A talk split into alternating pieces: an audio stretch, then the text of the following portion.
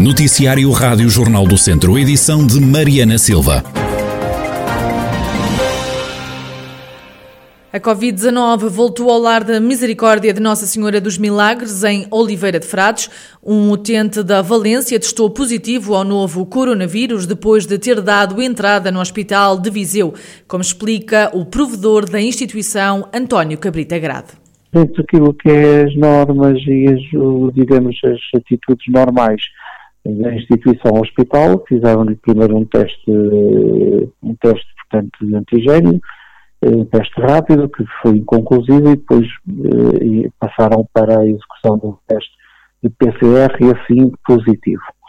Era um doente eh, com 70, é um doente com 77 anos, eh, que já tinha sido cometido com Covid-19, com a doença Covid-19, após o surto do ar por volta de novembro do ano passado, e eh, teria sido também até vacinado com as duas doses de vacina. O responsável, que é médico de formação, acredita que não se está perante uma reinfecção. A situação de ele ter ido ao hospital era mais eh, relacionada com uma outra situação clínica. Eh, portanto, a única coisa que aqui se colocaria em termos de sintomas seria o quadro febril, eh, que é comum, portanto, às duas situações.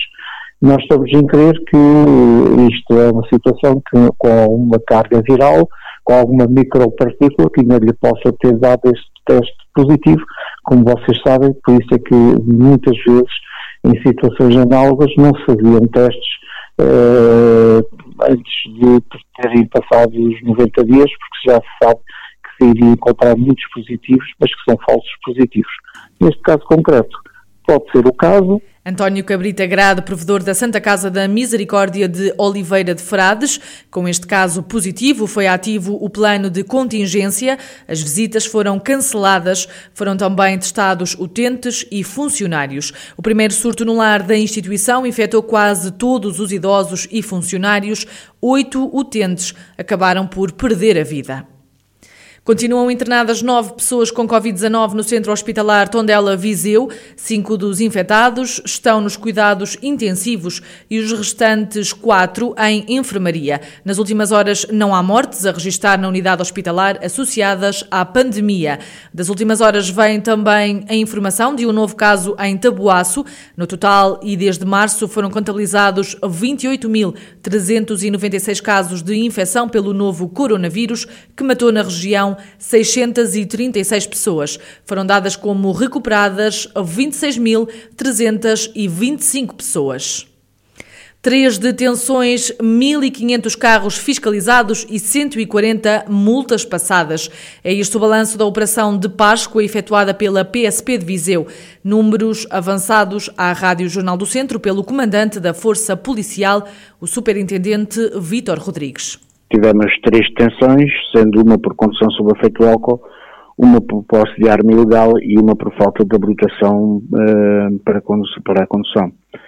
Portanto, em termos de viaturas, foram fiscalizadas cerca de 1.500 viaturas, foram levantados cerca de 140 autos de contornação, dos quais destacamos, desses autos, destacamos 32 por falta de inspeção periódica, 4 por alteração de características das viaturas e 3 por condução uh, ao telemóvel e dois por falta de seguro de responsabilidade civil e um por não utilização de segurança. Em termos de, de testes de álcool, fizemos cerca de 310 testes a condutores, Houve um, então, que não se, não se encontrava em condições de garantir uma condução segura.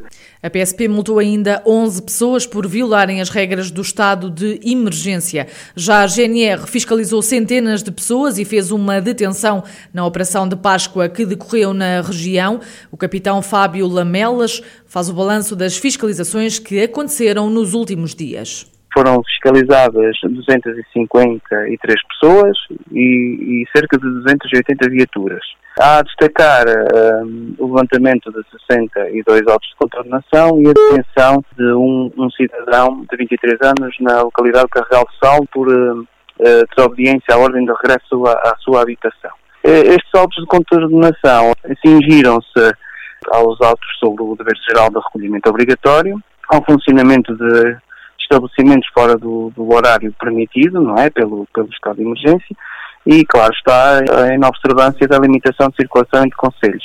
E a Polícia Municipal de Viseu fiscalizou mais de 800 condutores, como adianta o comandante da Força Policial, Marco Almeida. No total destas ações, entre 29 de março e 3 de, de abril, foram fiscalizados 862 veículos, dos quais foram emitidos 8 avisos de apresentação de documentos, por falta de documentação variada, onde se destaca, onde se continua a destacar a, a falta de seguro, onde documentos que têm, estado sempre em falta, a falta do, da carta verde de seguro. Foi ainda emitido um auto de contraordenação por desobediência à ordem de paragem do, do, agente, ou seja, houve um, um automobilista que não obedeceu a ordem de paragem e colocou-se em fuga. E também depois no, no âmbito da, da fiscalização das medidas impostas ao abrigo de estado de emergência foi uh, autuado um estabelecimento de restauração por uh, estar a disponibilizar bebidas alcoólicas em modalidade não embalada e foram autuados também dois clientes do próprio estabelecimento por, por estarem a consumir bebidas alcoólicas na, na via pública. O balanço das operações de Páscoa das forças policiais no distrito de Viseu.